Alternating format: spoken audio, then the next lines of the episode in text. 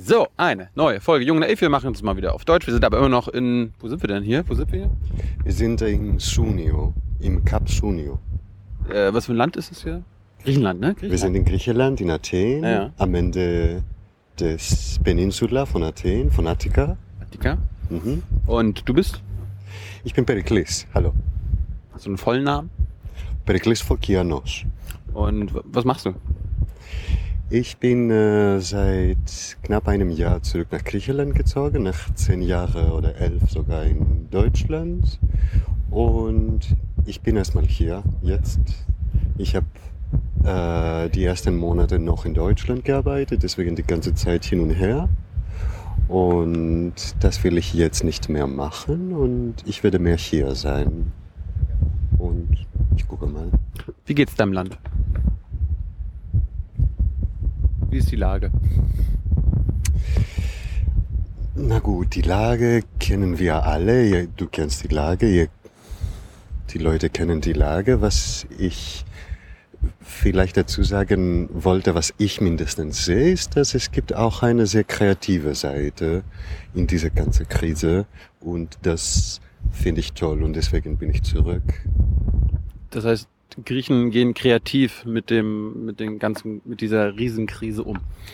Ja, also teilweise ja, das sehe ich. Künstler oder auch, oder Künstler oder auch Auch. normale Menschen? Also künstlerisch, ich finde, oder kulturell, ich finde es auch sehr, sehr spannend, gerade in Athen.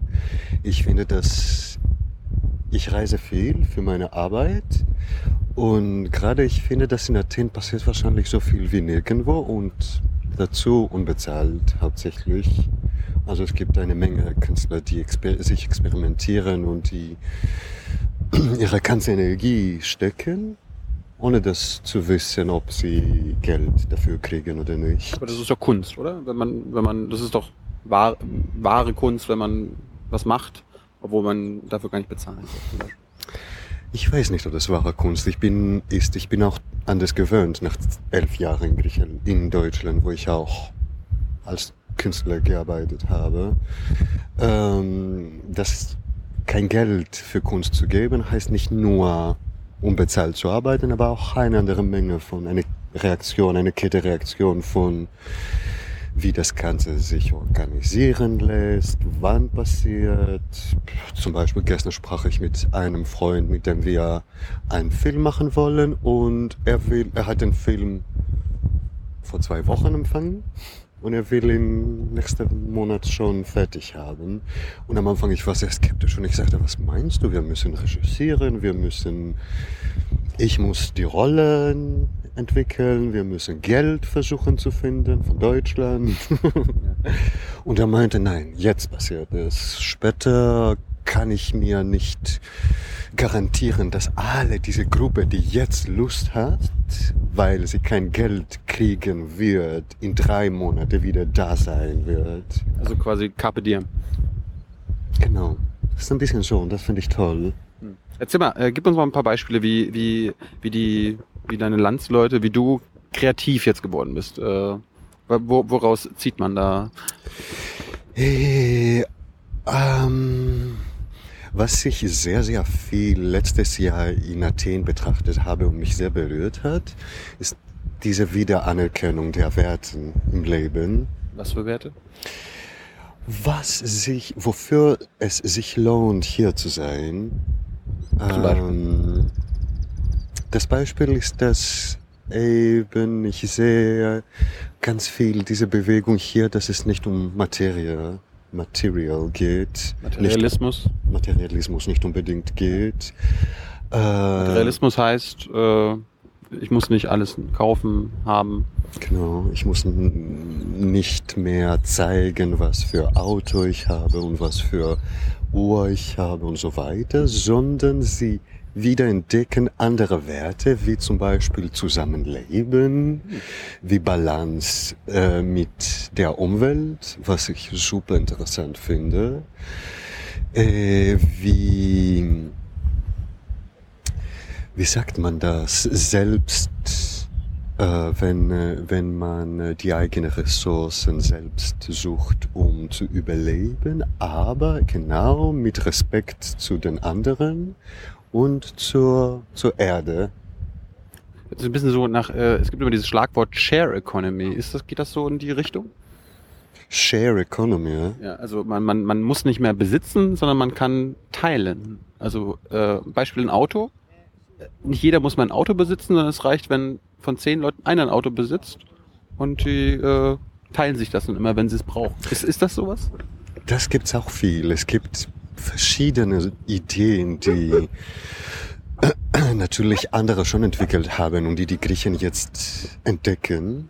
Sachen, die ich schon in Deutschland gesehen zum Beispiel habe oder von Theorie aus, die aus Amerika kommen, wie San Francisco und Kalifornien, Bewegungen, die Welche? in den 60er Jahren Degrowth. Degrowth. Degrowth. Das heißt, also kein Wachstum, sondern Schrumpfen? Oder? Nee, es geht nicht um äh, Gegenwachstum, sondern nicht in die Richtung des kapitalistischen Wachstums. In dem Sinne, wie ich vorher sagte, Wachstum und Respekt an, an die Vorteile des Wachstums, wie zum Beispiel Wissenschaft, Medizin und so weiter. Und Kunst auch, oder? Kunst, sicher, aber genau äh, mit äh, Respekt.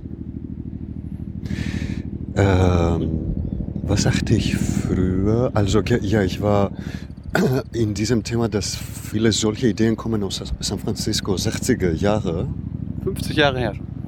Genau. Äh, genau die Zeit, dass Kapitalismus gefunden hat, um zu blühen. Genau weil Kapitalismus so ran war, dann alle diese Ideen wurden ein bisschen an der Seite gelassen und die jetzt wieder hochkommen durch die Krise als Bedürfnisse inzwischen und nicht mehr als Luxus, über Theorien zu sprechen und so weiter. Das Kapitalismus ist ja quasi Herrschaft des Geldes und jetzt, wo kaum noch Geld da ist, äh, sagt ihr euch, okay, wir lassen das Geld, ist zwar immer noch wichtig, aber es ist nicht mehr das Wichtigste. Vielleicht entdecken, wie gesagt, die Leute einfach von, von der Realität auch, dass sie auch ohne all dieses Geld gut leben können, dass sie statt, weißt du, Griechenland war auch teuer schon davor, mindestens nach, nach 2000. Mit dem Euro. Nach dem Euro, Griechenland war schon sehr teuer. Zum Beispiel Spaß zu haben, so feiern, war schon sehr, sehr teuer im Vergleich zu Berlin, Ja. was ich schon kenne. Jetzt entdecken sie, dass sie können cool, ganz cool auch in einem Park die Nacht verbringen, alle zusammen und singen und billiges Bier äh, vom Kiosk genießen. Also billiges meine ich nicht unbedingt schlechtes, aber das ist nicht fünf Euro kostet, weil es in einem coolen Club ist. Ja. Wie finden das, wie finden das die Politiker? Ich meine, äh, ich habe gelernt, äh, es sind quasi immer noch Kapitalisten an der Macht. Wie, Mhm. wie finden die das? Bekommt ihr da Gegenwind, äh, Druck oder lassen die euch machen? Nö, sicherlich lassen sie nicht so machen, sondern die möchten sehr gerne alle diese Ideen natürlich nicht sehen. Nicht? Nö, nö, Warum weil, weil es ihnen nicht gefallen, weil sie genau nicht für das System sind, sondern für eine Utopie. Und natürlich Konservativen wollen solche Änderungen von der Natur nicht sehen. Ne? Also es gibt ganz viel Kampf dagegen äh, und was ich interessant finde in dem Sinn ist, dass ich dieses, äh, diese Notwendigkeit sehe, politisch aktiv zu sein, also wenn man politisch aktiv sein möchte, was eigentlich als Bedürfnis sehr viel jetzt vorkommt in Griechenland. Plötzlich alle sind politisch interessiert, fast. Warum, vorher nicht? Weil vorher waren sie ganz schön äh, beruhigt, dass mit dem Geld alles gut laufen wird für immer. Ja. Und jetzt ist es nicht mehr. Und jetzt äh, alle ihre Rechte sind eins nach dem anderen weg oder eine nach dem anderen nicht mehr da. Und all das, na, Gesundheit, äh, Bildung, all das wird so jetzt mit den Sparpaketen ganz klein äh, geworden und deswegen sehen sie von der Notwendigkeit aus, dass sie politisch aktiv sein wollen. Und da wollte ich sagen, sehe ich, dass es zwei Seiten gibt. Eine ist die Parteien, die, also die etablierte Politik, wo man doch aktiv sein muss. Und eine ist diese alternative Politik, so wie ich sagte, mit äh, äh, Aktivismus, mit verschiedenen anderen Formen und Organisationen und Zusammenkommen und Ideen. Mhm. Und ich bin natürlich viel interessiert an diese zweite Option, aber ich finde es auch sehr wichtig, für diese zweite Option Ergebnisse zu bringen, dass ich auch dabei bin, auch mit diesem Machtspieler irgendwie engagiert zu sein, weil sonst hat eben diese Stimme keinen Ton, keine Macht. Apropos Macht, äh, erzähl uns mal über die Mächtigen hier in Griechenland. Wie, wie schätzt du das ein? Ich habe gelernt, äh, die gleichen Parteien, die für die in den letzten Jahrzehnten und äh, die die Krise quasi auch zu beantworten haben, sind immer noch an der Macht. Wie, wie, wie kann das sein? Wie findest du das? Ähm, ja, es ist immer so gewesen. Nach, nachdem wir einen Staat, einen modernen Staat haben, es gibt Reiche, würde ich im Deutschen sagen. Also Empires, mhm. Family Empires, Familienreiche, ja. wenn man das so sagt im Deutschen. Ähm, Clans, Familienclans. Mhm. Ja. Also die sind richtig Familie, die ihre Nachwüchse weitergeben, um das Land zu regieren, äh, für das Gute oder das Schlechte. Ähm, und es gibt einfach keine Alternativen. Oder es gab mindestens. Vielleicht jetzt scheinen Alternativen zu, zu, zu, zu, es zu geben. Ja. Aber dafür bin ich auch nicht ganz sicher. Also wir sprechen sowieso über globale Politik und globale Regierungen.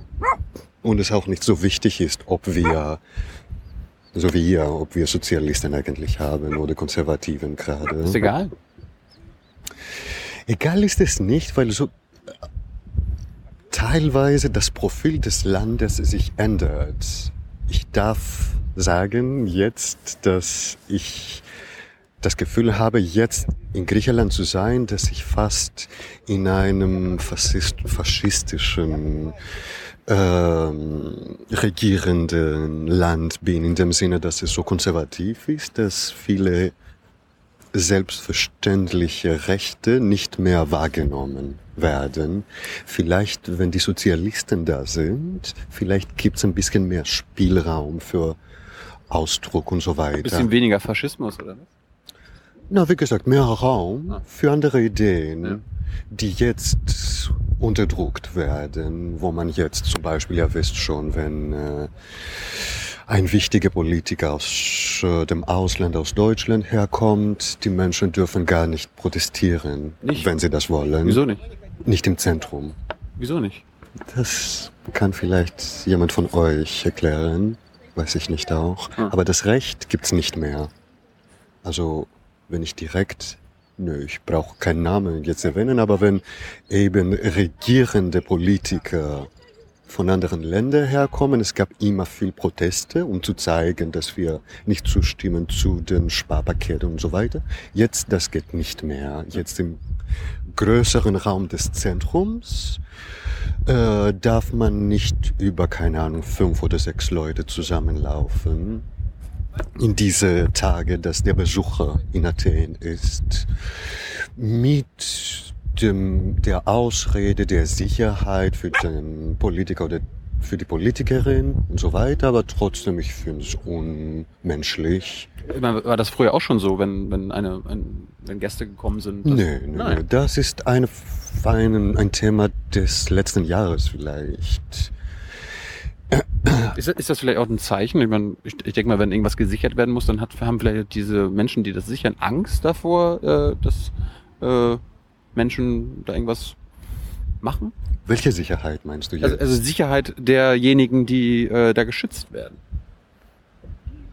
Ich bin mir nicht sicher über deine Frage gerade. Sorry.